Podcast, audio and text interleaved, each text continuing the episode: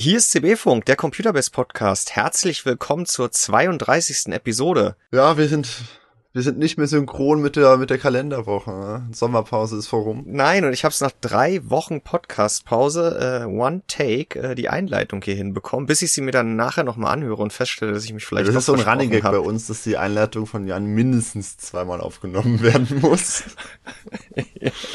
ja, we're back äh, aus ja. dem Urlaub und von der Gamescom, die ja am Sonntag geendet hat und auf der wir beide in der letzten Woche gewesen sind, inklusive Wolfgang, der aber heute nicht dabei ist, weil der hat, der, der steckt mit Kopf und Händen in Grafikkarten drin mhm. diese Woche und einem ganz neuen, aber wollen wir ihn hier auch Praktikanten nennen?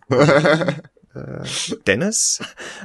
Mal gucken, ob er da nachher auf uns zukommt, wenn er sich das hier angehört hat. Also wir waren zu viert in Köln auf der Gamescom 2023 und wollen dieser Messe diesen Podcast auch nochmal widmen. Zum einen, indem wir erstmal nochmal die Messe ein bisschen Revue passieren lassen, aber wir wollen gar nicht mal auf alle Neuvorstellungen, äh, Gameplay-Eindrücke und so weiter eingehen, die wir oder gerade was Spiele anbelangt, insbesondere du vor Ort gesehen haben, sondern so ein bisschen ein Gefühl davon vermitteln, wie es auf der Gamescom war. Denn es waren ja nicht alle auf der Gamescom, auch wenn äh, 320.000 Besucher vor Ort gewesen sind.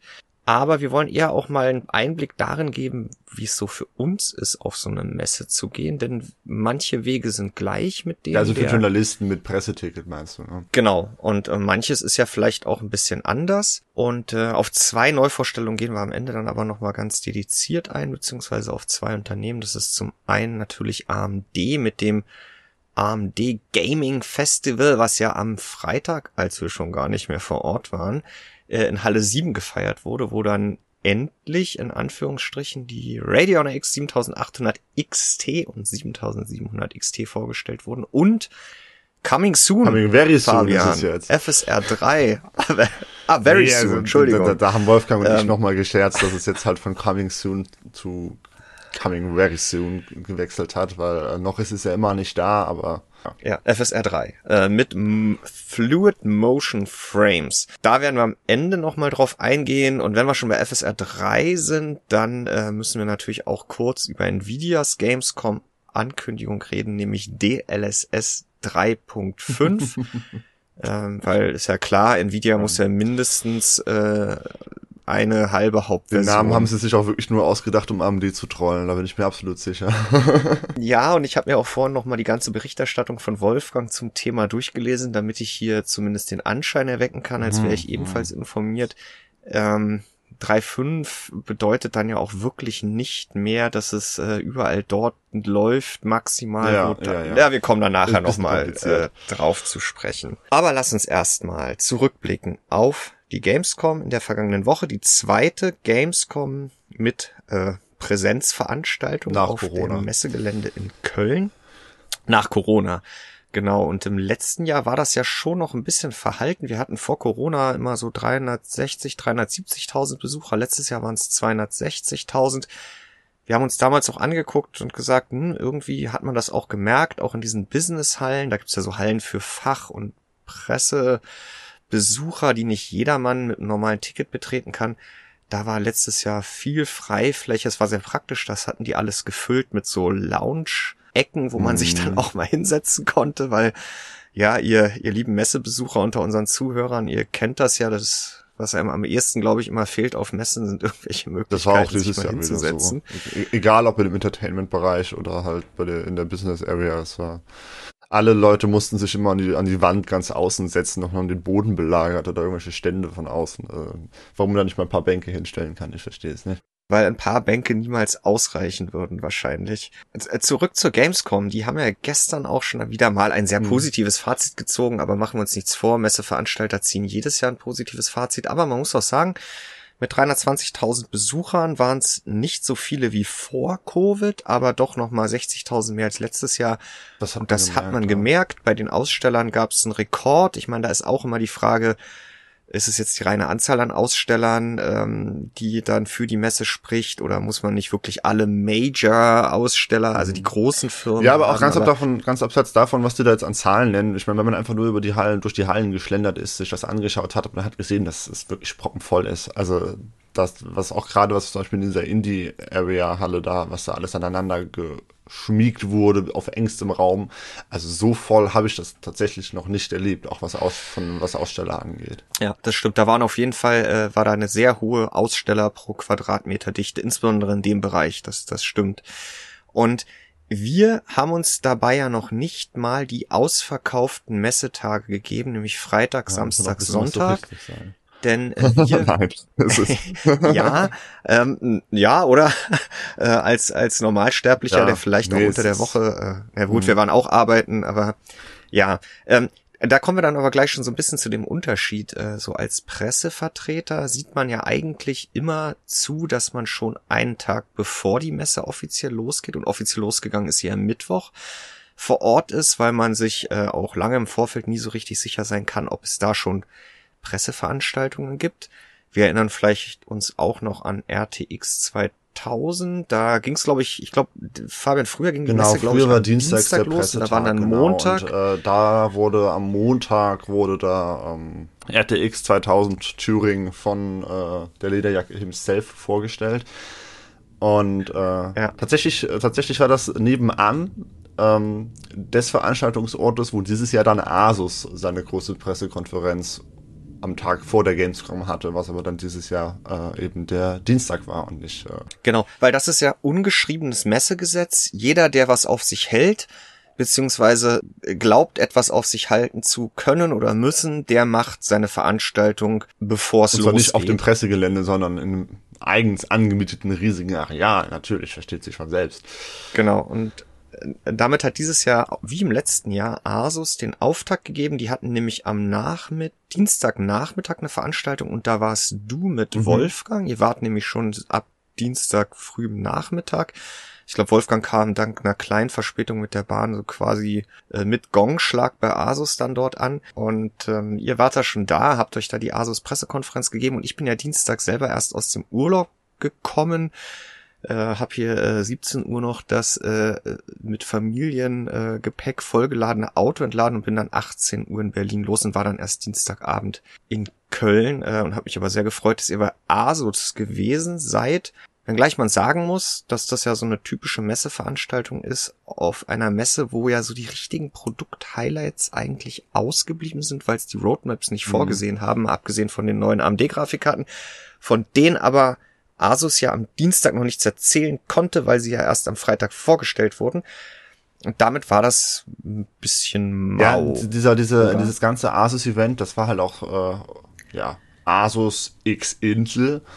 Ähm, also es war auch von ja. Intel gesponsert und an den Produkten, die sie da ausgestellt haben, ich will mich jetzt nicht festnageln, weil ich glaube, da war nichts, was mit AMD zu tun hat. Weder bei CPU noch bei GPU. Das war immer nur Intel ja. und Nvidia. Ich meine, ihr kennt ja diese ganzen äh, ja, Marketingprogramme und da ist ja das, ähm, ach, wie heißt es von Intel jetzt nochmal, was auch mal äh, für Klagen herhalten musste. Es ist ja nicht Intel Insight, oder? Ähm, äh, auf jeden Fall zahlen ja Intel, aber auch Nvidia übernehmen ja große Teile des Marketings ihrer Partner, immer vorausgesetzt, dass eben das auch im eigenen Interesse ist. Und so hat man wirklich an vielen Ständen ganz groß das Intel-Logo gesehen, wie jetzt dann auch im E-Werk Köln in dieser Location, die Asus separat gemietet hatte. Und ähm, ja, die Details kennen wir jetzt nicht, ob man dann wirklich auch nichts von AMD ausstellen kann. Wie gesagt, ich war auch nur am Tag danach mal vor Ort und war auch nicht in der Product Area, sondern nur in diesem Aufenthaltsbereich. Aber auch das gehört zum Messen für Journalisten, dass man auf Veranstaltungen geht, wo man äh, viele Leute trifft, die man sonst selten zu Gesicht bekommt, sei es von Herstellern oder so aus der Branche. Aber ja, dann die Präsentation über sich ergehen lässt und erstmal fragen muss, was ist neu? Und konkret ja. war es, glaube ich, der Wi-Fi. Ja, genau, es, es war irgendwas mit Wi-Fi Routern und, und äh, diese neuen Bildschirme halt, die dann ja Michael direkt an, am Tag noch äh, genused hat. UHD-Bildschirme mit, äh, mit OLED-Panel oder Ultrawide mit OLED-Panel, alle 240 Hertz. Also so langsam tut sich da was, auch wenn immer noch nicht 27 Zoll UHD dabei ist. Ja, und ähm, die äh, Z97 Refresh ah, genau, Mainboards, ja. äh, die man eigentlich nicht bräuchte für die 14. Generation Core auf Basis von Raptor Lake Refresh, bevor dann Meteor mhm. Lake kommt, der aber nicht im Desktop landen wird. Aber die haben dann ja auch Wi-Fi 7. Aber das war's so an. Und, und den Rest der Product Area haben sie halt mit ähm, ja, bekannten alten Produkten gefüllt in erster Linie. Äh, eine Ecke war komplett voll mit dieser neuen äh, Evangelien Collection, äh, also diesem Anime halt, äh, so Cyberpunky Zeugs. Ja. Da hatten wir auch eine News zu. Ähm, aber ansonsten, also was Neues gab's da nicht großartig. Man kam da auch nicht unbedingt ins äh, produktbezogene Gespräch, dann vor allem nicht am zweiten Tag. Das war halt wirklich so eine Meet and Creed Veranstaltung, so eine ja, Aftershow-Party nach dem ersten Messetag. Ähm, ja, das war aber schon der nächste Tag. Da, da bin ich jetzt, genau, weil ich dachte, wir, wir covern jetzt ah, ja. dieses Asus-Event und dann können wir gleich, nachdem wir ja, damit okay. fertig sind, kommen wir zu dem interessanten Stuff auf der Messe. okay, bleiben wir bei Asus, genau. Also die haben halt im E-Werk Köln hatte Asus über drei Tage oder die ganze Messe, ne? Ich glaube, Dienstag, Mittwoch, Donnerstag konnte man da noch Freitag. Nee, ich glaube, wir waren nicht mehr da, wir wissen ja. es nicht ähm, hatten sie eben dieses IE-Werk gemietet mit ihrer eigenen Präsentation am Dienstag und dann konnte man eben sich mit einem Shuttle, der ein oder andere Besucher wird es vielleicht am Eingang Nord auf dem Messegelände gesehen haben, da sind immer so äh, Vans, äh, sowohl einer von MSI oder zwei, als auch zu einer anderen Location. MSI hatte nämlich auch einen Stand, nicht auf, oder die hatten einen, nee, die hatten auch gar keinen Stand auf der Messe. Und alle Business- und PR-Meetings waren dann auch ein bisschen im Norden, äh, da im Industrieviertel. Und ähm, die sind geschuttelt und äh, Asus ist geschuttelt da zum E-Werk. Das war so gut zehn Minuten Fahrt, glaube ich. Und äh, wenn man halt einen Termin hatte mit Pressevertretern von Asus, äh, wenn es auch nur darum ging, den Kontakten, die man sonst vom Telefon kennt, mal Hallo zu sagen. Und dafür sind Messen für uns dann ja wiederum wirklich auch da. Ähm, dann musste man da halt äh, Messe Nord einmal raus und äh, mit dem Shuttle sich dahin chauffieren lassen. Und ich finde schon krass, dass wie so ein Hersteller dann in der Tat ähm, ja, es können auch nicht alle machen, dann sind die Locations in Köln vergeben und dann lohnt sich's für jeden Einzelnen wahrscheinlich auch Was nicht die mehr. dann Geld bezahlt haben müssen für. Das, das, das war ja nicht nur drei Tage das Dingens angemietet, das war ja drei Tage äh, rund um die Uhr Verpflegung mit allem drum und dran, Goodies ohne Ende, ja. äh, Musik äh, jeden Abend und äh, da waren ja, also das, das waren ja hunderte Menschen, die dahin gepasst haben und durchgefüttert werden mussten. Äh, also ich würde das fast schon so in den Bereich pure Dekadenz einordnen. Ja, auf der anderen Seite war es eben dann, ähm, ohne dass man sich da den Bauch vollgeschlagen hat, in der Tat dann eine Anlaufstelle, wo wir die Möglichkeit hatten, mit hoher Wahrscheinlichkeit dann Mittwochabend, jetzt kommen wir zu dem, wo du schon vorweggegriffen hast, äh, auf jeden Fall noch ein paar Kollegen stimmt, zu ja. treffen. Und äh, ja, es war sehr laut. Äh, wir sind dann auch nach kurzer Zeit rausgegangen, äh, waren dann aber schon völlig heiser äh, vom Unterhalten in der Halle, wo ein DJ aufgelegt hat. Das ist auch was ganz Besonderes, ähm, ne, wenn dann ein DJ auflegt und alles, der, der ganze Saal mit Rock-Logos geflutet wird, also von der Beleuchtung her und auf der, auf der Bühne, auf der riesigen Leinwand. Da kommt einem eine Lichtshow mit Asus Rock entgegen. Da denkt man sich auch so, wo bin ich hier Ja, aber, Fabian, aber es war, also, ähm, das, das, äh, ich finde das Farbschema ja wirklich ganz nett von, von Asus RG, dieses Rot-Lila und das ja, war schon ja, nett. Ja, also es konnte das E-Werk, äh, das denke mal, das haben die dazu verantworten, das alles nach Vorgaben des Herstellers einzukleiden. Aber ja, sowas gehört für uns dann eben auch zur Messe. Äh, je nachdem, welche Messe es ist, gibt es ein, zwei, drei, vier Veranstaltungen von Herstellern über, ja, meistens sind es ja ein oder zwei Tage, wo sich sowas äh, kumuliert.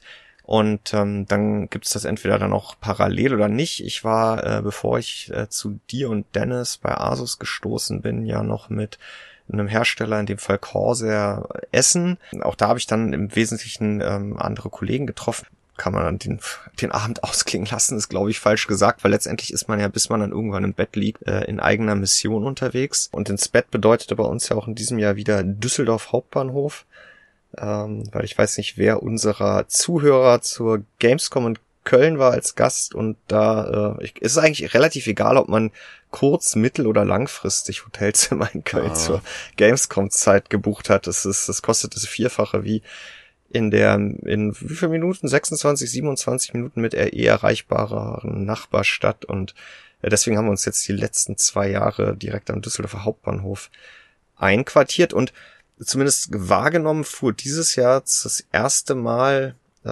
ein Sonderzug, Sonderzug nach Deutz. Äh, direkt nonstop. Ja, Sonderzug nach Deutz, der schon von Udo Lindenberg be besungene.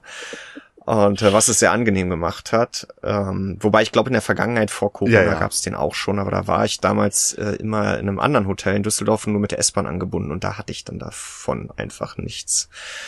Ja, aber kommen wir mal zurück zu dem Tag zwischen äh, Schlafen und abends noch bei Asus auf die Party in Anführungsstrichen gehen. Ja doch, es, ähm, es, es hieß offiziell Rockparty.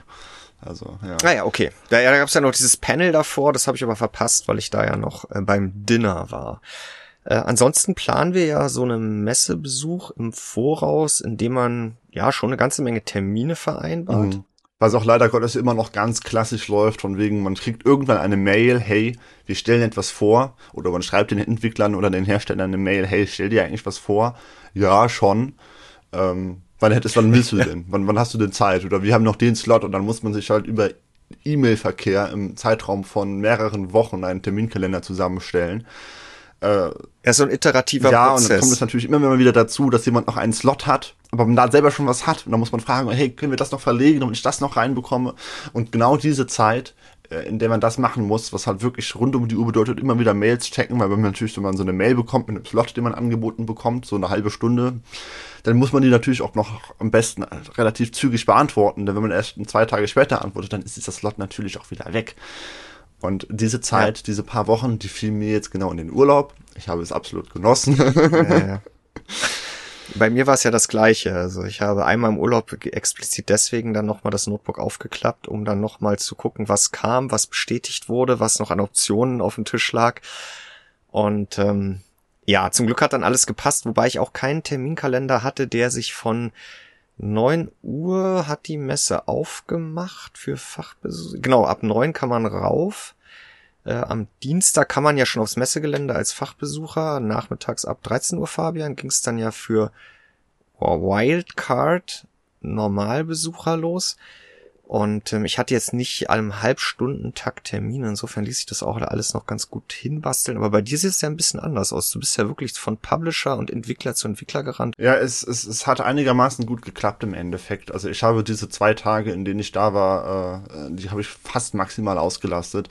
Also halt nicht so, dass wirklich jede Stunde dann auch zwei halbe Stunde Termine waren, aber das geht auch gar nicht, weil man einfach damit rechnen muss, dass man da äh, jede Menge Delay ansammelt. Ne? Also wenn man, auch wenn man pünktlich da ist, man muss dann immer noch zehn Minuten warten, bis die vorherigen Leute aus dem Raum raus sind und dann überzieht man vielleicht noch mal ein bisschen, wenn man selber noch ein paar Fragen hat. Ähm, wenn man dann irgendwie von, von Halle 1 zur Halle 9 rennen muss, ähm, was, was selten vorkommt, ja. weil Business ist ja eigentlich immer eine Halle 1, 2, 3, 4, aber manchmal muss man halt in die Entertainment Area. Ja, es, man hat halt viele Termine sind in diesen Business-Hallen, 2-2, 2-1, 3-1, 3-2, 4, ähm, da sind dann komplett schmucklose Stände, meistens wirklich nur äh, von Wänden umgeben, wo es dann Meetingräume gibt. Aber es gibt dann doch auch einige Firmen, da hat man dann eben die Treffen entweder direkt auf dem mhm. Stand oder halt im mhm. Hinterzimmer auf dem Stand. Und das ist ja auch alles noch sehr angenehm, dieser Wechsel am Dienstag bis genau. Nachmittag und selbst Dienstagnachmittag noch, geht es ja noch. So viele Leute da sind. Und wer schon mal auf der Gamescom war, erkennt ja diese, wie heißt es da, die Plaza? Nee, der Boulevard, der alle Hallen ja. verbindet, diese Rolltreppen. Da ist natürlich ab Donnerstag Vormittag dauert das ja. dann halt. Nee, also da muss man halt wirklich noch mal eine Viertelstunde damit äh, man mindestens rechnen, um einmal durch die gesamte Messe durchzulaufen. Und dann ist es halt nicht mit eng getaktete Termine, jede Stunde direkt äh, wieder weiter. Und den, den Dienstagvormittag, den halte ich mir dann traditionell frei, äh, um dann halt eben in dieser sehr privilegierten Zeit einmal über die Messe laufen zu können, bevor der Ansturm so unerträglich groß wird, dass man äh, mh, auch noch über die Messe laufen kann, aber da halt um Längen Bevor man über die Zeit Messe gelaufen benötigt. wird. Also, und ähm, ja. diesmal war das halt ein bisschen schade, weil ich halt wirklich ganz früh morgens, dienstags dann da drüber gelaufen bin und nee, mittwochs, wir, wir sind ja am Mittwoch. Ja, so. ja, jetzt ja, und, schuld, ja. Ähm, da hatten viele ihren Stand noch gar nicht final aufgebaut, beziehungsweise er stand schon, aber es waren keine Leute da. Und naja, nach drei Stunden, die ich mir dafür eingeplant hatte, gingen dann halt die Termine los und die haben mich auch nicht mehr losgelassen, bis ich dann heim musste. Also ich kam mich dann leider gar nicht dazu, noch einmal über die Messe zu laufen, wenn dann alles belebt und voll ist, was ich ja auch eigentlich prinzipiell gerne mache, wenn ich keinen Zeitdruck mehr habe. Aber ging dann dieses Jahr nicht. Lass uns nochmal über unsere Highlights mhm. sprechen, die wir jetzt in diesem äh, ähm, Sammelsurium an oder vor dem Umfeld, was wir gerade beschrieben haben, erlebt haben. Also ich hatte, wie gesagt, nicht jede freie Minute einen Termin. Ich habe mich auch eher auf die Hardware-Kontakte beschränkt und habe dann die Lücken, die ich hatte, probiert damit zu füllen, dass ich mehr oder weniger zufälligerweise dann Kontakten, die ich gar nicht auf dem Schirm hatte oder die ich eigentlich einen Tag später getroffen hätte, ähm, dann getroffen habe und dann ähm, ja, ähm, also für mich war die Messe in erster Linie Kontaktpflege, Kontaktwahrung, ähm, vielleicht auch hier oder da mal das ein oder andere Gespräch nicht nur über über den über inhaltliche Themen, sondern auch in Richtung Marketing ähm, also können wir auch ganz offen sein. Ihr kennt ja dieses Native Ad Format, liebe Zuhörer, ähm, das wir natürlich auch an den Mann bringen wollen und tun. Und das ist dann auch immer mal ein Anlass auf so einer Messe, nicht nur am Telefon mit sowas anzukommen, sondern in einem relativ zwanglosen Gespräch äh, da nochmal von dessen Vorzügen zu sprechen.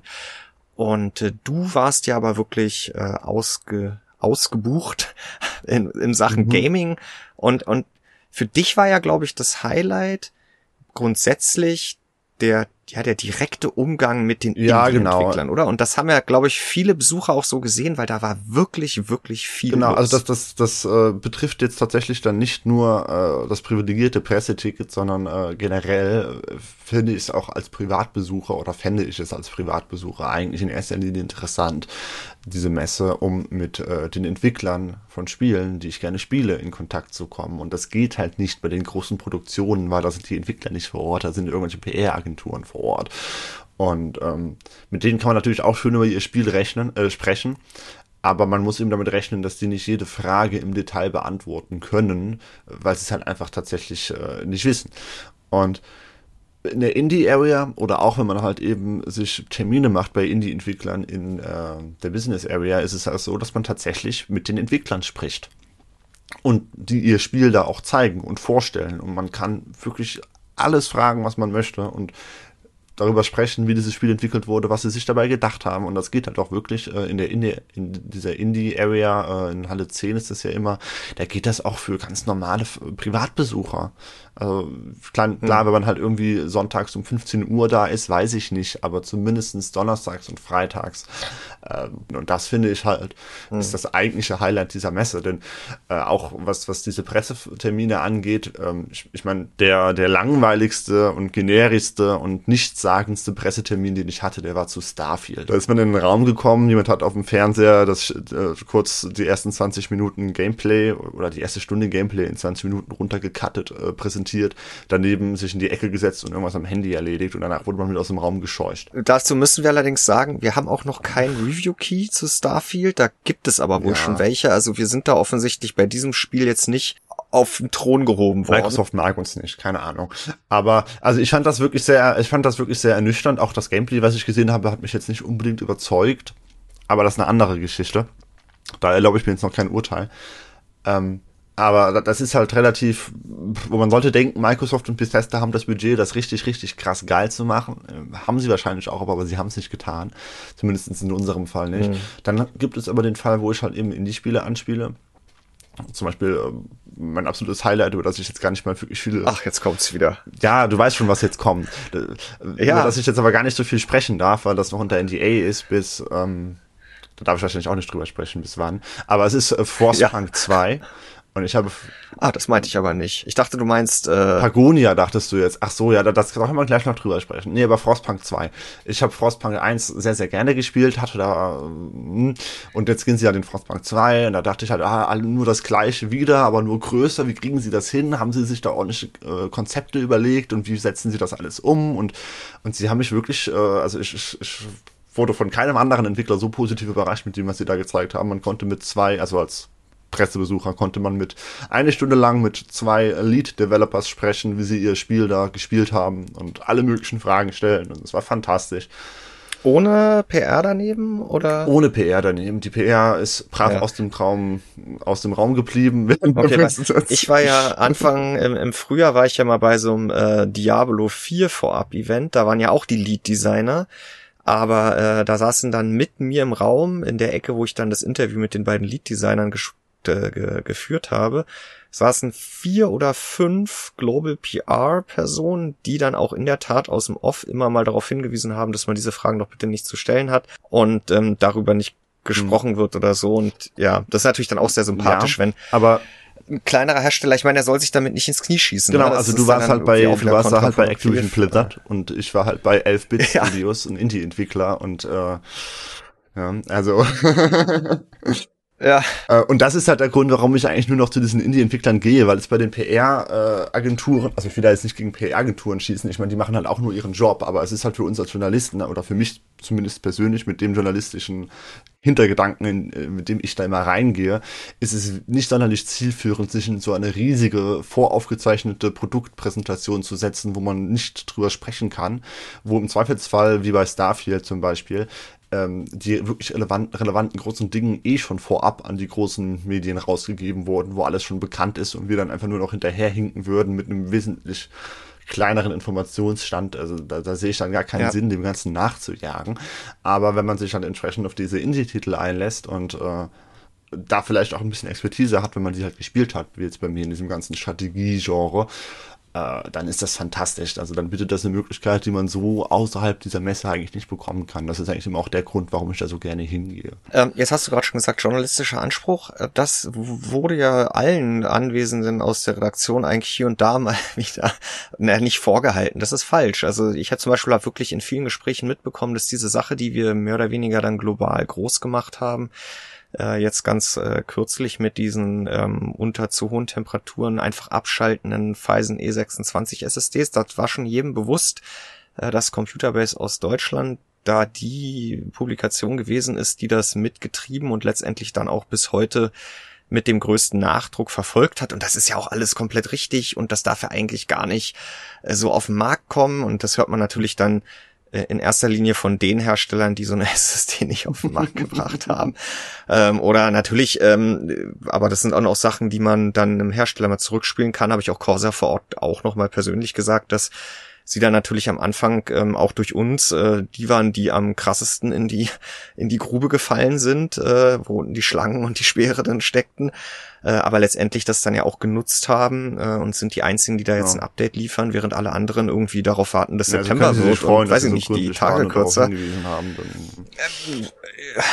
Ja, also ich meine, das ist, äh, ne, ich meine, tu Gutes und sprich mhm. drüber und ähm, ja, aber äh, anderer Punkt, ähm, dieses, äh, ich habe mir mehrfach angehört und du glaube ich auch mal so dieses, ja, ihr sucht ja immer das Haar in der mhm. Suppe und das ist für mich dann wirklich auch ein Anlass auf Messen, möglichst viele Personen aus der Industrie zu treffen äh, weil äh, ich stehe ja nicht nur für unseren Inhalt euch gegenüber ein, liebe Leser, und erzähle euch immer irgendeinen Quatsch, ähm, dass wir das so oder so tun, sondern letztendlich muss man auch gegenüber Herstellern, die natürlich diese große Reichweite von Computerbase, die wir auch weiterhin haben, in Klammern, ich glaube, weil wir es eben auch weiterhin so tun, wie wir es tun, Klammer zu, ähm, das, die, die, die wollen die halt auch, auch nutzen, aber letztendlich sind wir halt oftmals wirklich, ja, das ist der, der Störenfried ähm, am Markt und ähm, ja, dann nehme ich das immer doch ganz gerne auch zum Anlass, äh, da nochmal zu erklären, warum den so ist und dass es eben nicht darum geht, hier eine Seite zu betreiben, die von morgens bis abends ja Hersteller schlecht machen will. Ich glaube, äh, das sehen auch ganz viele Leser überhaupt nicht so, die uns lesen. Stört mich das? Na, also wenn sich beide Seiten beschweren, also, hat man da wahrscheinlich irgendwas richtig gemacht. nee, ich meine, stört mich, dass das sowas dann auf Messen halt auch immer mal wieder zum Thema wird oder ähm, oder zum Beispiel irgendein Hersteller sagt, ja, ich hätte ja gerne mehr Artikel von euch, aber ich weiß, da muss ich ja viel mehr Geld ausgeben. Und ich sage so, hä, hier gibt's überhaupt keine Absprachen im Sinne von äh, Jahresbudget Umsatz bei uns, so und so viel Tests im Quartal und keine Angst, es wird schon alles gut gehen. Es gibt es einfach nicht und schön, dass wir mal drüber bei gesprochen haben. Bei uns gibt es das nicht. Und, ja, genau, bei uns gibt es das nicht. Schön, dass wir mal drüber gesprochen haben ähm, dann, dann gehe ich auch äh, beflügelt aus diesem Termin, weil ich unsere, unsere Story, unsere Heran, unsere Moral, unser Mission Statement wieder mal klarer gemacht habe. Insofern, ähm, ja, war es hier und da vielleicht mal nervig, dass man sich da immer wieder rechtfertigen muss, aber äh, ich glaube, das gelingt uns eigentlich immer noch ganz gut, weil letztendlich ähm, ja, ist es ja auch immer, wenn wir was zu meckern haben, ähm, gab es dann Anlass und dann sind es halt oftmals zwei verschiedene Perspektiven. Also ich, der für den Hersteller ist es halt natürlich oftmals äh, so, dass wenn man einen Kritikpunkt an einem Produkt findet und den auch klar und deutlich herausstellt, dann hat man es ja wieder schlecht gemacht, weil man hat das Haar in der Suppe gefunden. Aber das sehen wir ja beispielsweise gar nicht so. Es stehen ja wahrscheinlich noch neun positive Aspekte im Artikel. Und nur weil man dann auch mal einen nennt, der dagegen spricht, aber den aus unserer Sicht ein Leser eben halt insbesondere erfahren haben sollte. Es ist ja kein negatives Review. Also ja, aber dann sind wir wieder beim Thema, wie viele Awards wir vergeben und dass wir das eben nicht inflationär tun, weil wir die eben auch nicht lizenzieren und dafür dann wiederum äh, Lizenzgebühren nehmen und deswegen ja eigentlich möglichst viele Awards vergeben, damit die auch möglichst auf vielen Kartons landen und so weiter und so fort. Ähm, aber ja, die Abgründe in, in der, der, Branche, Branche ist es halt hier und ja, es ist halt hier und da halt eher üblich und dann ist halt derjenige, der nicht so viele Awards vergibt, auch wenn das ganz andere Hintergründe Der sie auch hat. überhaupt nicht lizenziert. Ne? Wir, wir könnten ja auch viele Awards vergeben, wir hätten ja trotzdem nichts davon, weil wir sie ja nicht lizenzieren. Also. Naja, also die, die deswegen, wir, wir gelten da halt schon als äh, ja, sehr kritisch und das ist, äh, ist ja eigentlich auch schön. Äh, man muss dafür auch einstehen und ähm, ja, ich, auch an der Stelle kann ich es ja mal wieder äh, wiederholen, äh, liebe Zuhörer, liebe Leser. Ich glaube, gerade die Zuhörer, die hier bei uns sind, sie wissen schon, was sie da an uns haben. Ähm, aber äh, ja, umso mehr freut es uns, dass ihr euch das, dass ihr das wahrnehmt. Und äh, die Hoffnung ist natürlich auch, dass die, die extrem viel zu meckern haben und uns da teilweise mit Hinz und Kunst in ein Boot setzen oder äh, ja, weiß ich nicht, ein Titel, der ihnen mal nicht so passt dazu, nutzen, zu rechtfertigen, warum sie bei uns das gesamte Jahr über Adblock anschalten. Ähm, vielleicht gewinnen wir da ja auch in Zukunft dann den einen oder anderen dann wieder ah. zurück, den wir sagen können, ja, es ist immer nicht alles schön, das ist wie einem mit einem Review. Äh, es gibt immer einen negativen Aspekt zu einem Produkt und vielleicht gehört auch immer ein negativer Aspekt mindestens äh, in ein Fazit zur Einordnung dazu. Aber trotzdem ist das Produkt ja nicht schlecht und so ist es vielleicht auch bei Computerbase. Du hast aber bei den Highlights bei Frostpunk 2, äh, weil ich dich anders eingeschätzt habe, ja schon äh, Volker Wertigs Spiel angesprochen. Genau, ja. Pioneers of Pagonia. Da waren wir auch, waren auch pünktlich da, ne, fünf Minuten vor der Zeit, wie sich das gehört, mussten dann aber eine Viertelstunde warten, weil äh, der liebe Volker Wertig noch beschäftigt war mit den Personen, die vor uns drin waren. Und äh, dann, dann hatten wir im Endeffekt halt nur noch eine Viertelstunde oder so äh, für den Termin, weil also ich finde es sowieso, es waren halt halbe Stunde Termine waren angesetzt, was ich bei so, was ich bei Strategiespielen immer ein bisschen knapp finde. Ähm, also Forcepunk war eine Stunde, Homeworld 3 waren zwei Stunden und dann kommt Siedler mit einer Stunde daher, okay, äh, mit einer halben Stunde daher und dann war aber auch noch das Pro Problem in Anführungszeichen. Ähm, dass äh, es mir im Vorfeld so kommuniziert wurde, als wäre ich alleine in diesem Slot und, und, dann halt mit Dennis. Das heißt, ich hätte da komplett meinen Interviewkatalog runterspielen können. Ich habe mir da sehr viele Fragen äh, aufgeschrieben zu, weil wir über das Spiel ja schon alles berichtet haben, was es zu dem Zeitpunkt zu berichten gab. Also das habe ich ja absolut verfolgt mit, mit, mit unserer ja. Berichterstattung. Und dann saßen wir, saß ich aber nicht alleine da drin oder alleine mit Dennis da drin, sondern es war noch jemand anderes da drin, äh, wo ich jetzt gar nicht, also ich würde den Namen jetzt eh nicht nennen, aber ich weiß auch wirklich nicht mehr, wer es war. Und der wusste halt nicht, was das für ein Spiel ist. Das heißt, äh, Volker Wertig ja. musste erstmal noch zehn Minuten damit verbringen, ihm zu erklären, was denn überhaupt ein Siedler ist und was ein Aufbaustrategiespiel ist und was Pioneers of Pagonia ja. ist. Äh, das heißt, ich hätte im Endeffekt noch, äh, hätte im Endeffekt noch fünf Minuten für meine Fragen gehabt. Netterweise konnten wir dann ordentlich überziehen, 20 Minuten in Volker Wettis Mittagspause. äh, irgendwann hat er es dann aber auch äh, rigoros beendet, weil er da essen wollte. Wo ich ihm aber auch nicht böse bin. Aber äh, ja, wie du meintest eben schon, es wäre bestimmt mein Highlight gewesen. Ähm, ja, ja, also ich, ich, ich bin mit sehr hohen Erwartungen reingegangen und die wurden nicht ganz erfüllt, aber ich habe trotzdem noch hohe Erwartungen. Aber es war nicht so, dass meine Erwartungen übertroffen wurde, wie das bei Frostpunk 2 der Fall war. Insofern habe ich das jetzt eben genannt. Aber ich freue mich auch auf Pagonia sehr. Und ähm, mhm. Volker Wertig äh, hinterlässt auch nach wie vor den Eindruck, dass er sehr genau weiß, was er da macht. Du hast ja jetzt wirklich viel im Nachgang äh, noch gemacht, also mehr oder weniger äh, wahrgenommenerweise für die meisten komplett in der Hochzeit der Gamescom, nämlich Freitag, Samstag, Sonntag.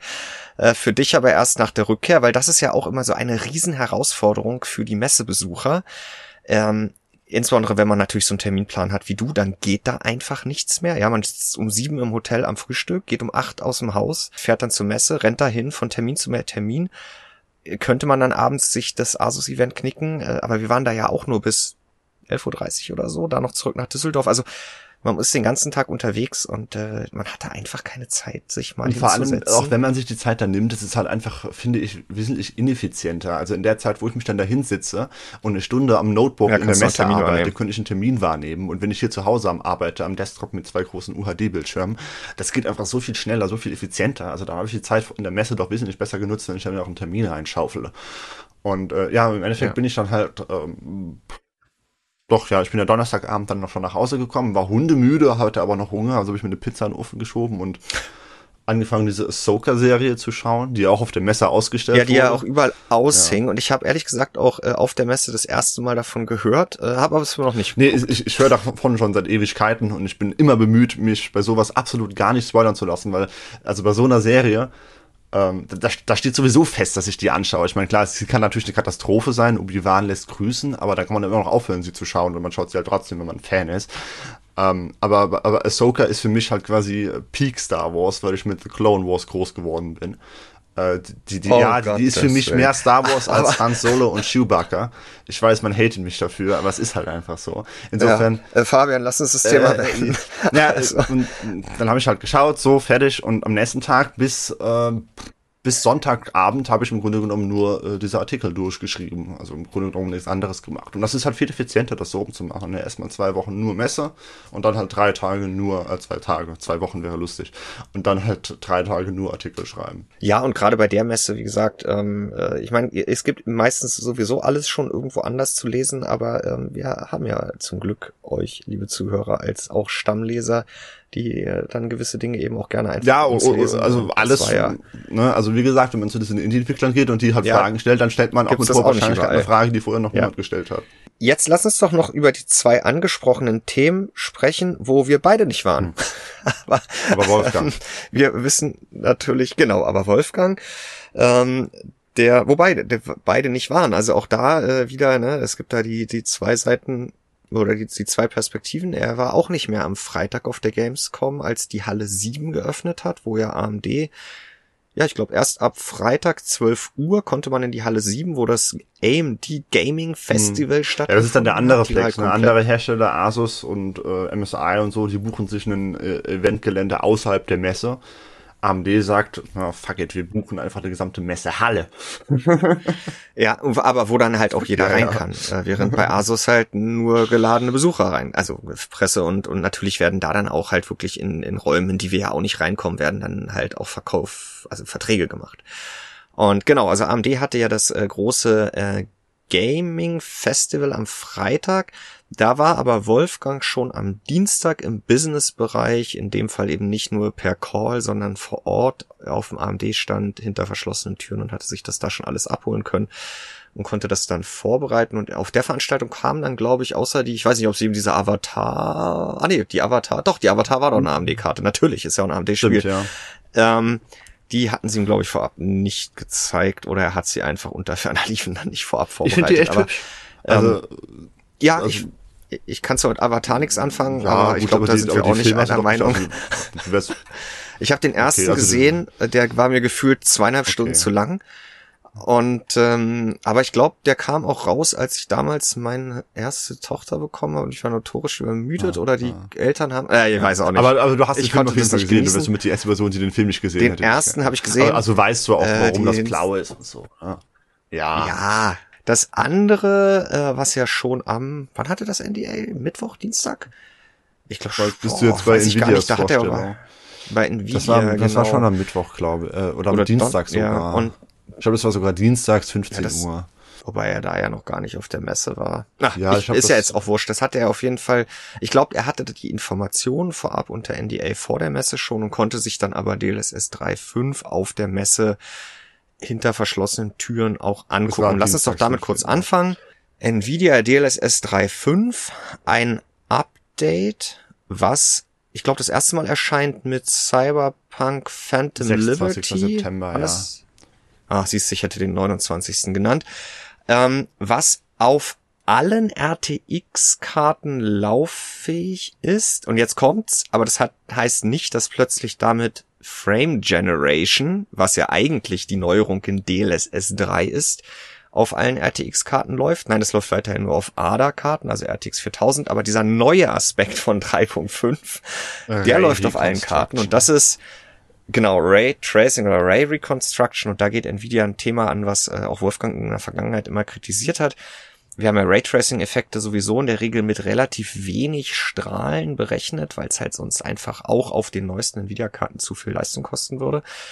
Deswegen gibt es dann da ähm, ja, äh, würden die rauschen, dann gibt es diesen Denoiser, Und es wird ja nochmal schlimmer, wenn man halt DLSS äh, verwendet, weil dann die Auflösung genau. nochmal reduziert wird. Ne? Das heißt, wir haben ohnehin schon wenige Strahlen nativ und dann werden es nochmal weniger, wenn wir DLSS verwenden. Also Super Resolution. Genau, dann wird es nochmal weniger und DLSS selber konnte halt bisher da nichts gegen machen. Also du hast dann die, die Raytracing-Effekte wurden halt in der internen DLSS-Auflösung berechnet und nicht skaliert. Und ähm, dann hattest du halt mit UHD DLSS Performance hattest du halt die Raytracing-Effekte auf Full HD Basis mit niedriger Auflösung. Und da geht gegen, dagegen geht dann dieses Ray Reconstruction vor, in dem dieser ganze Denoising-Prozess äh, ersetzt wird. Deswegen ist das auch wieder eine Sache, die definitiv im Spiel integriert werden muss. Und wobei dieses Denoising ja aktuell auch vom Spiel umgesetzt sein muss. Und ähm, das soll dann deutlich bessere Ergebnisse liefern und eben auch äh, ja halt diesen diesen Qualitätsverlust durch DLSS ich meine, es ist, es ist ja können. wirklich der absolut logische nächste Schritt, denn das war, wie du es bisher angesprochen, wie du angesprochen hast, bisher halt noch eine Schwachstelle äh, dieser gesamten RTX äh, Architektur. Dabei meine ich auch die Software, die Nvidia halt eben im Angebot hat, äh, dass man da halt eben die ohnehin schon rauschenden Strahlen noch weiter rauschen lässt und sie dann halt relativ unsanft klettet, damit es halt nicht äh, so, zu so einem flimmernden Rauschen im Spiel sorgt, sondern halt einigermaßen still hält. Und dass man da jetzt halt einfach hingeht und sagt, ja, wir implementieren da halt irgendwie eine KI, ähm, die das äh, irgendwie so rekonstruiert, dass es ein bisschen schärfer, ein bisschen knackiger und ein bisschen kontrastreicher ist, so wie wir das eigentlich haben wollen, so dass man Schrift tatsächlich lesen kann, äh, was ja inzwischen ja. Ähm, für eine KI kein Aufwand mehr ist, ein Bild so zu skalieren. Das äh, kriegt man ja inzwischen mit hunderttausenden Browser-Websites ja, problemlos hin. Ja. hin. Äh, dass das dann da halt integriert wird. Und ich meine, ja, es ist in dem Fall ja keine Einheit, äh, keine Sache, die irgendwie den Optical äh, Flow ähm, Accelerator braucht. Also insofern läuft einfach nur auf den normalen KI-Kern Tensor Cores und damit ja. halt auf allen RTX-Karten. Genau, und der Einzige, der es von uns schon gesehen hat, war Wolfgang hinter verschlossener Tür. Und äh, während der ja von Frame Generation am Anfang überhaupt nicht angetan war, was Nvidia aber nie hat nachvollziehen können, musste er in dem Fall dann doch direkt nach dem Erstkontakt sagen, das sah schon ganz ordentlich aus und äh, verspricht sich da zumindest jetzt, ich, ich weiß gar nicht mehr, in welchem Titel er es gesehen hat, ich gehe einfach nur davon aus, dass es Cyberpunk gewesen ist. Ja, gehe ich einfach von aus. Und ähm, ja, da, da lassen wir uns mal überraschen. Äh, wie es dann wirklich sich in der Praxis schlagen wird, es ist, hat den Anschein, als wäre das wirklich nochmal ein ganz, ganz netter Aspekt. Möglicherweise war der auch erst für DLSS 4. Ja, ähm, oder halt für DLSS 2 äh, halt einfach als Update. Aber man, ja. ich, ich gehe schon davon aus, dass man, also man hätte das ja einfach zu DLSS 2 packen können, weil es ja im Endeffekt ja. Also, ne, wobei, zu Super Resolution. Also es ist ja sowieso ein komplette komplettes Chaos Ja, genau. Also man hätte es ja zu DLSS 2 packen können, oh. weil es ja in die Geschichte reinpasst, von wegen, wir, weil DLSS 3 ist ja Frame Generation, von wegen, wir generieren Frames. Das macht man hier ja nicht. Hier geht es ja darum, dass man halt die Frames besser hochskaliert. Und das würde ja zu Super ja. Resolution passen. Ich gehe aber davon aus, dass man sich die 3.5 äh, nehmen wollte. Also für 4.0 hat es halt nicht gereicht, okay. Äh, da hat man noch was anderes irgendwann mal. Aber äh, man wollte gerne 3.5 haben und nicht 3.1, 3.2, was auch immer, weil man halt eben den Kontrast zu äh, AMD aufrechterhalten wollte. Da stand jetzt halt 3 gegen 2. Jetzt kommt AMD mit 3 um die Ecke und dann hat Nvidia immerhin noch 3.5, also auf dem Papier na, wieder eine Stufe ja. mehr wirklich erklären kann man's äh, ja, ich meine, unsere, unsere Leser wissen's, aber äh, allein dieser Stunt mit DLSS 3, was ja, ja, was das ist jetzt DLSS 3, ne? DLSS 2 ist eigentlich Super Resolution, also das KI Upscaling. Und DLSS 3 ist ist ja nicht Frame Generation, sondern ist eigentlich 2 plus genau, Frame Genau, äh, genau. Und das ist ja, Super Resolution plus Frame Generation und der SSD 5 ist dann halt alles zusammen, Super Resolution, Frame Generation und Ray Reconstruction. Nur ähm, das äh, Ja, es sei denn, du spielst auf einer äh, Genau. Ampere-Karte, weil da kannst dann du kannst ja, du keine Frames ja, ja. generaten. Außer du verwendest AMD FSR 3 mit Full Ah. Motion Frames. Genau, weil angekündigt wurde der ganze Krempel ja schon Ende letzt, ja, mit äh, RDNA 3. Ja, ja, das, das ist jetzt bald ein Jahr her. Dann hieß es irgendwann mal coming, also erst hieß es, es kommt Soon, 2023. coming soon. Dann hieß es ja, ja, na, ich glaube am Anfang hieß es 2023 Mhm. und dann hatten sie es geupdatet so Richtung Coming Soon und da dachte man schon Game Deve Games Developer Conference, die ist immer im boah, März, April und ähm, das, das, da weiß ich, da war so eine Zeit lang die Annahme krass, also dann kommt es vielleicht kurz darauf und wird da vielleicht präsentiert, aber nee. Äh, Computex ist dann ja immer noch so ein Fixpunkt. Gamescom, Ja, da wäre ja theoretisch noch die E3, aka mit so zwischen ja das Summer Games Fest gewesen, aber das ist schon eher auf Games bezogen und weniger auf Hardware insofern. Aber sie haben es jetzt endlich konkret angekündigt, nämlich in den ersten zwei Spielen, äh, Forspoken und das andere darfst du aussprechen. Äh, Weißt du? ach, ja, dieses ja. Immortals of, oh, das, das war auch so lustig. Da gab es einen Kommentar bei uns im Forum von wegen, da, äh, da fehlt nur noch Gollum und dann hätten sie sich die drei schlechtesten Spiele, schlechtesten Spiele des Jahres Ja. rausgesucht für ihre Premiere. Immortals of Arium oder sowas, also so ein neuer Magie-Shooter von EA, der wohl katastrophal läuft und katastrophal ist. Gut, äh, nichtsdestoweniger kommt FSR 3 mit FMF, nämlich Fluid Motion Frames, äh, noch dieses Jahr in zwei Spielen. Und was, glaube ich, bisher noch nicht bekannt war und AMD ebenfalls bekannt gegeben hat, ist ja, dass das auch auf Treiberebene mehr oder weniger forciert werden kann für alle DirectX 11 und DirectX 12 Spiele. Oder verwechsel ich? Ich glaube, so war das. Das kommt aber erst Anfang des nächsten Jahres, soll dann auch nicht ganz so gut funktionieren und auch nicht ganz so viel Performance Plus versprechen. Ich glaube, sie haben versprochen für FSR 3, also für, für die native Implementierung von Fluid Motion Frames bis zu 100 Prozent, wie halt auch bei Nvidia mit äh, Frame Generation. Ich glaube, für diese Treiber-Sache hatten sie da nicht gesagt, irgendwie bis zu 90 Prozent. Ja, und, auch diese 100 Prozent, also ich meine, äh, wir, wir wissen es ja bisher aus der Erfahrung, dass Nvidia bei diesen ganzen Software-Features meistens mit dem Hardware-Weg, den sie halt eben gehen, äh, zwar weniger Karten ansprechen kann, aber auf der anderen Seite dann doch noch mal ein bisschen mehr Qualität rausholen kann, äh, Hardware beschleunigt. Insofern glaube ich jetzt auch nicht ganz, dass AMD da äh, ohne den Optical Flow Accelerator, ähm, ohne de, den da, äh, ohne da dann halt entsprechend eingreifen zu können mit KI, dass sie da auf das gleiche qualitativ, qualitativ das gleiche Niveau äh, kommen, äh, zumal sie jetzt auch wieder ein Jahr Rückstand haben. Aber das müssen sie ja auch gar nicht unbedingt, wenn sie nah genug drankommen und es dann halt eben äh, als offener Standard Überall überall, laufbar lassen, dann wird es im Endeffekt Genau. trotzdem mehr Nutzer erreichen und insgesamt mehr Gutes tun als Frame Generation. Weil überall läuft, heißt ja offiziell, sage ich mal, supported, also dass man dann sich auch äh, beschweren könnte, wenn es nicht gut läuft, beziehungsweise AMD schon zusehen wird, dass es gut läuft, ist ja ab RTX 2000 und RX 5000. Aber prinzipiell, weil es halt überhaupt keine Special Purpose Einheiten braucht, ja. äh, läuft das ja auf Ja, allem. denn weil, weil RDNA 3 hat ja KI-Einheiten, deswegen dachte man in der Zeit lang auch, okay, es wird wahrscheinlich auch nur Vielleicht schaffen sie es doch Es wird auch nur auf ja. RDNA 3 laufen oder auf RDNA 3 zumindest besser laufen. Das kann es ja immer noch. Schauen wir mal. Aber nein, äh, sie gehen da wieder den komplett offenen Weg ohne KI. Wobei, dann gibt es ja noch diese dritte Komponente, dieses Hyper RX, äh, was ja vereint Anti, äh, Anti-Lag Plus, Radeon Boost, das ist ja diese automatische Übertaktung und treiberseitiges äh, FSR 3. Das wiederum läuft dann ja nur auf Radeon 3, wenn es dann kommt. Aber das habe ich ehrlich gesagt äh, Also es ist mindestens so glaub ich, noch wie Urlaub, Nvidia. um es zu Halten wir das doch einfach mal Ja. so. Und genau, und, und gr- grundsätzlich äh, gehen sie wohl mehr oder weniger gleich vor, also äh, dass sie da auch auf Pixelebene Sachen probieren zu, zu, zu verfolgen zwischen den Frames und so eben bestmöglich abschätzen zu können, wo denn bitte jetzt jeder einzelne Bildpunkt gewesen ist zwischen dem einen Frame und dem anderen, den ich habe. Aber ja, wir werden uns das dieses Jahr dann irgendwann noch in zwei Spielen angucken können. Ich bin gespannt, ob dann am Ende doch noch Starfield. Ja, das ist halt auch so, ne? Also nichts dazu gesagt. Das, das ist auch nicht mal da zu sehen. Ne? Ja. Also Cyberpunk ist drauf oder, oder ist, was was auch drauf ist, was ich lustig ja. finde, ist Frostpunk 2, weil ich bei den, als ich mit den Entwicklern gesprochen habe, habe ich noch gefragt, ja, wie sieht's aus mit FSR, DLSS? Dann meinten sie, ja, FSR machen sie, DLSS könnten sie noch nichts zu sagen. Und das passt jetzt natürlich ins Bild, dass AMD die Technikpartnerschaft übernimmt für dieses Spiel. Wobei wir da ja auch noch ja. ein Update hatten und das wollte ich auch noch eben anmerken, weil da hatten wir ja im Podcast ausführlich drüber gesprochen und gesagt, wir melden uns jetzt ein Update gibt und da gibt es jetzt ein Update. Ja. Und zwar hat AMD ja jetzt zwei Monate lang Zeit gehabt, sich auf die Frage, die auf der Gamescom unweigerlich auf sie zukommen würde, vorzubereiten.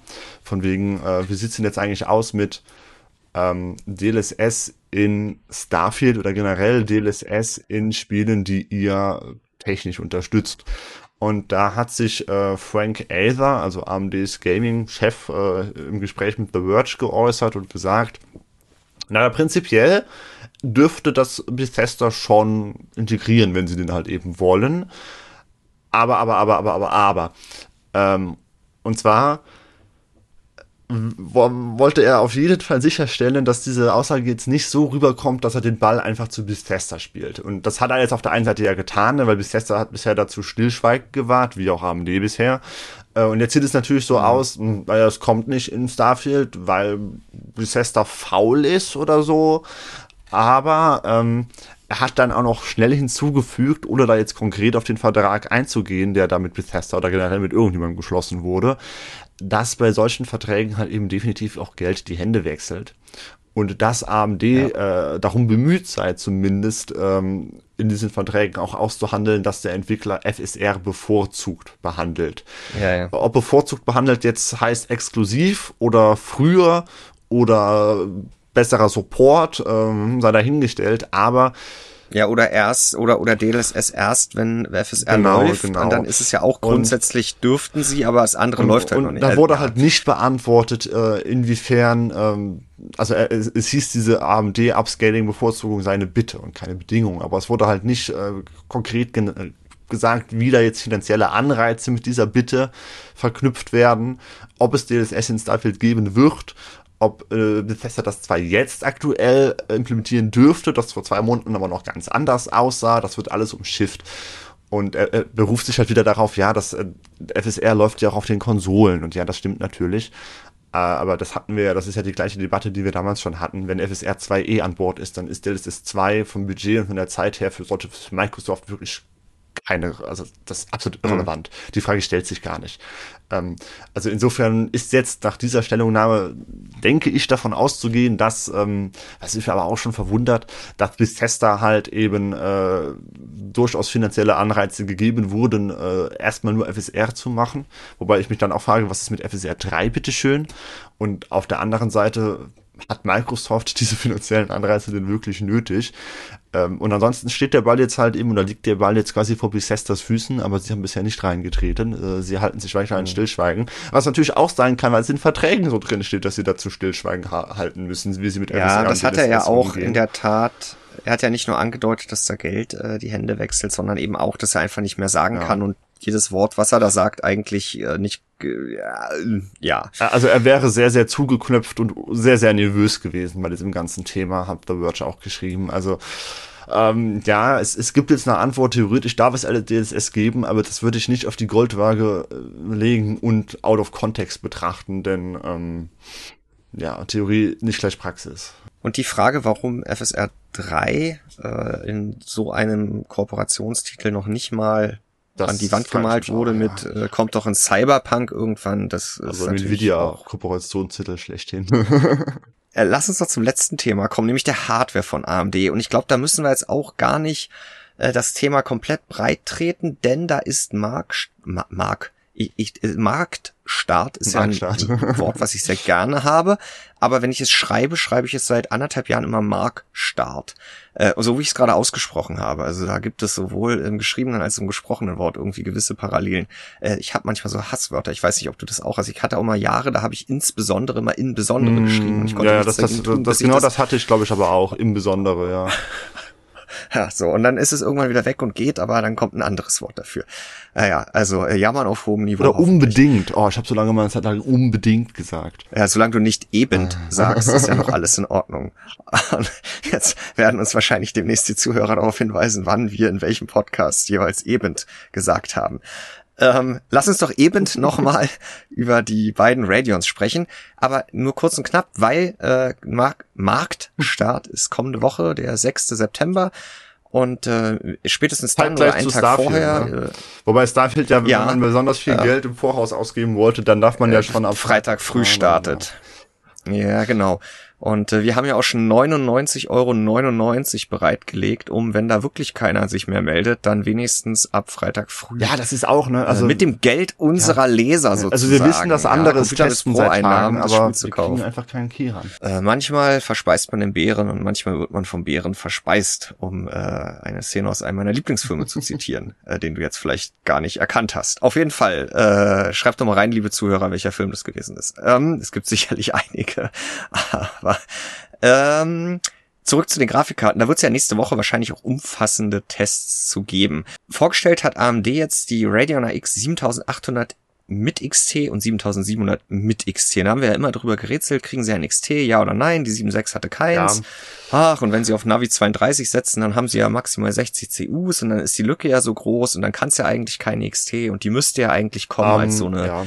Navi 31 GRE-Version. Nee, ja. sind sie nicht. Da macht AMD im Grunde genommen genau das, was, was man ja, also ich meine, es passt ja, sollte eigentlich keine Überraschung mehr gewesen sein, denn es passt ja zu dem oberen Portfolio, denn die ganzen 900er sind ja im Grunde genommen auch nur 800er vom Leistungsniveau her, weil sie halt eben nur neben der 80 von Nvidia stehen und nicht neben der 90. Und wenn man sich Nvidias Portfolio anschaut, bei denen ist es ja mindestens genauso schlimm, was die Klassifizierung der Namen dieser Generation angeht. Das ist alles ein bisschen durcheinander. Insofern haben sie jetzt hier tatsächlich die XT an die jeweiligen Konfigurationen dran geklatscht, die man lange Zeit für die nicht-XT-Varianten vermutet hatte. Weil man gehofft hat oder möglicherweise davon ausgegangen ist, dass das, was dann am Ende jetzt vielleicht für alle Ewigkeiten die GRE geworden mhm. ist, ähm, vielleicht als 7800 XT hätte kommen mhm. können sollen.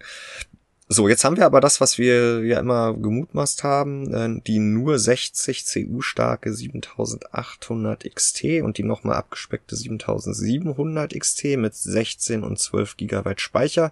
Warum das so lange gebraucht hat, liegt letztendlich auch wie vermutet auf der Hand. So riesengroß wird der Fortschritt gegenüber den Vorgängern nicht sein. Ja, die machen schon in der Nomenklatur, obwohl sie vielleicht ein bisschen ablabelt wurden, schon noch ein Spruch gegenüber, äh, ein Spruch, ein Sprung gegenüber den vergleichbaren Vorgängern.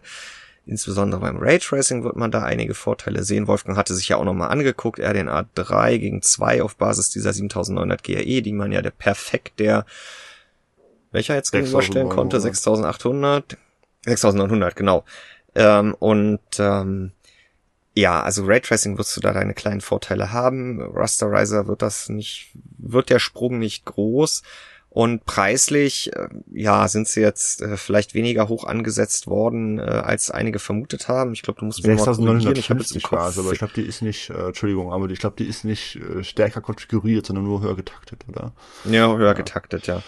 Ähm, und preislich, äh, korrigier mich, sind wir bei 559, 49? 549 Euro und 489 Euro, ja. Ah, 89, okay, siehst du die, ja. Und wieder so eine klassische, so ein klassischer Move, wie sie auch bei der XT und XTX gemacht haben. Die kleine Karte ist. Also da gibt es halt zum einen, also ja, da gibt es halt gleich zwei Probleme. Also zum einen, das, das, das hatte ich auch in der Sonntagsfrage drin, deswegen können wir da jetzt sehr fundiert über das Feedback der Leser auch oder über die, die Eindrücke der Leser auch drüber sprechen. Da kommt nämlich die. Und um mich jetzt jetzt von dir aufschlauen zu lassen, habe ich mir die Ergebnisse noch gar nicht angeguckt. Nee, da kommt nämlich die 800 XT auch besser weg insgesamt. Also ich habe halt gefragt, wie findet ihr die denn? Ist sie technisch gut, angemessener Preis?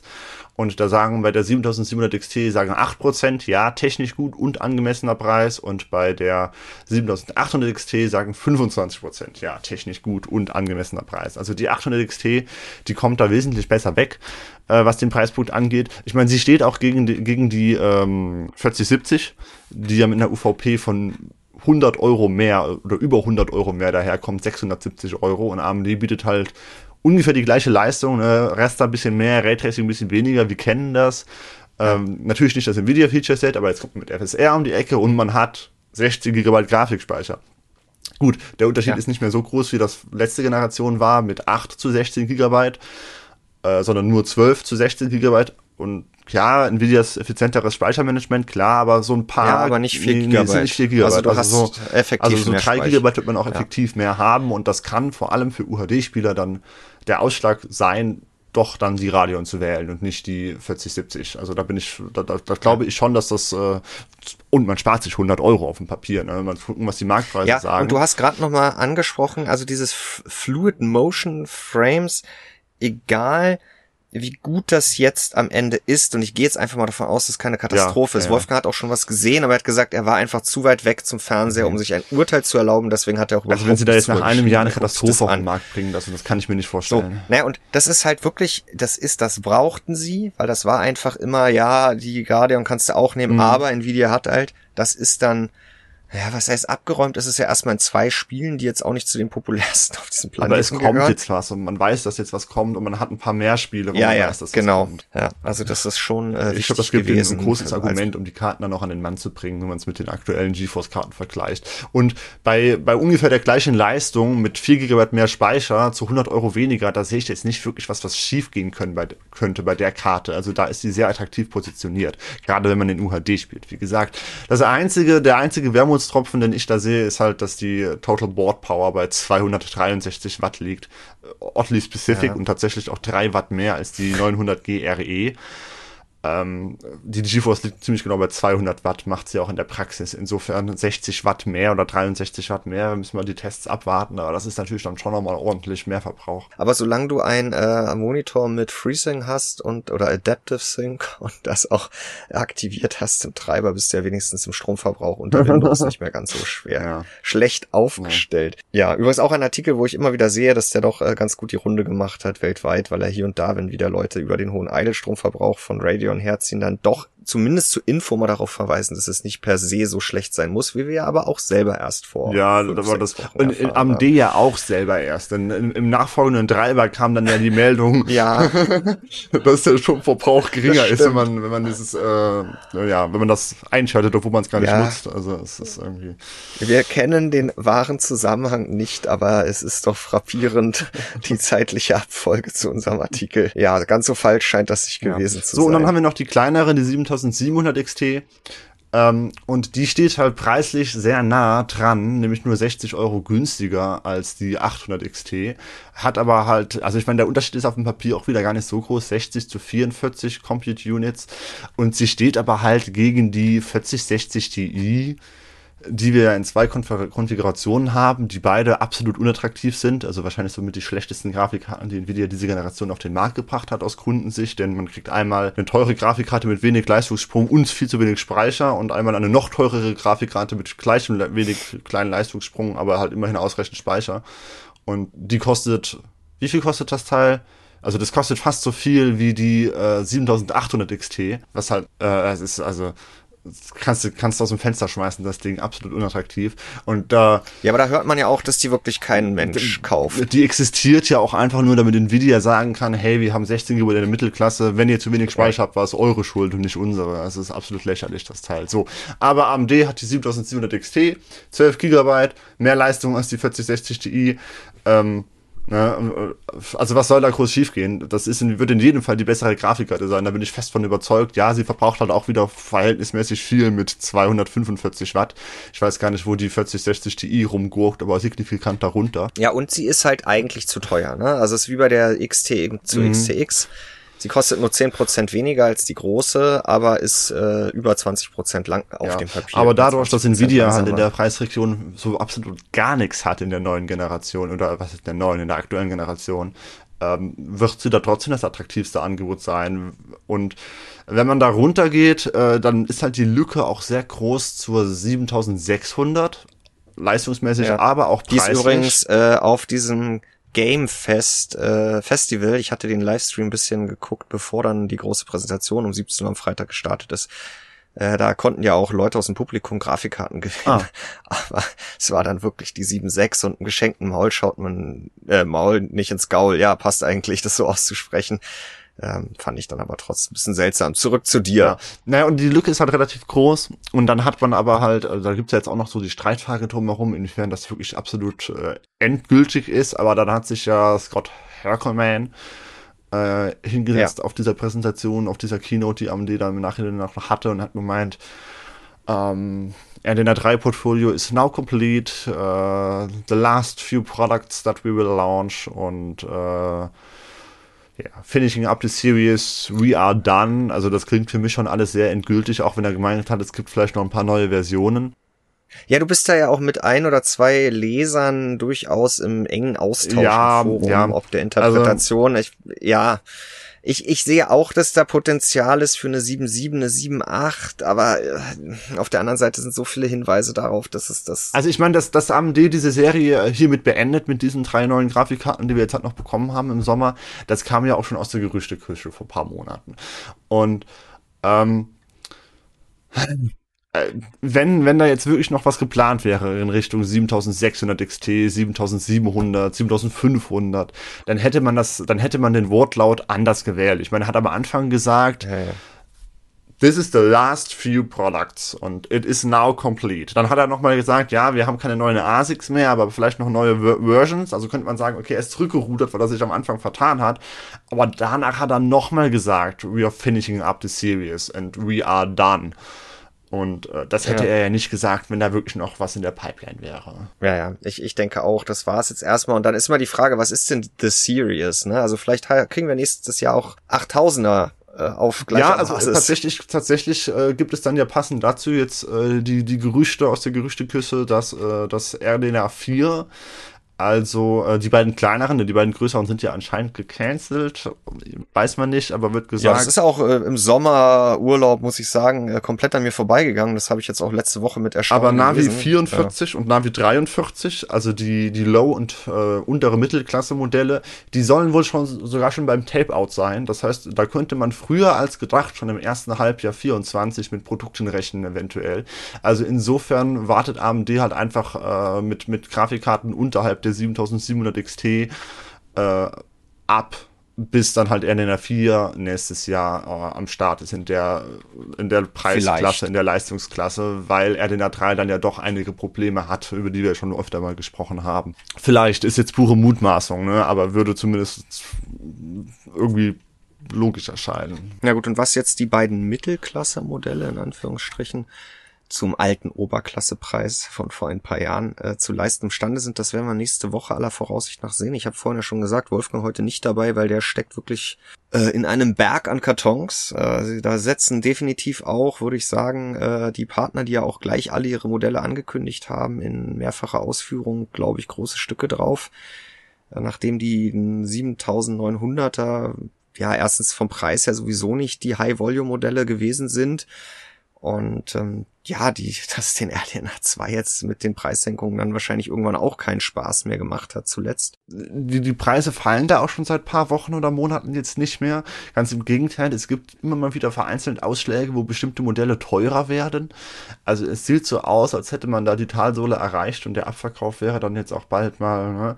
Was ich natürlich schade finde, weil ja. ich ja nach wie vor der Meinung bin, dass man äh, in der Mittelklasse, also der unteren Mittelklasse und im Einsteigersegment, dass man dafür Zukunft Zukunftssicherheit auf die Last Gen setzen muss. Aber was die Next Gen kann, das sehen wir aller Voraussicht nach immer vorausgesetzt, dass alle gesund bleiben in der nächsten Woche und dann werden wir auch, je nachdem wann dann da das NDA fällt und wie wir uns beide oder möglicherweise auch mit Wolfgang, aber da ist ja auch noch Starfield, oh, um Gottes Willen.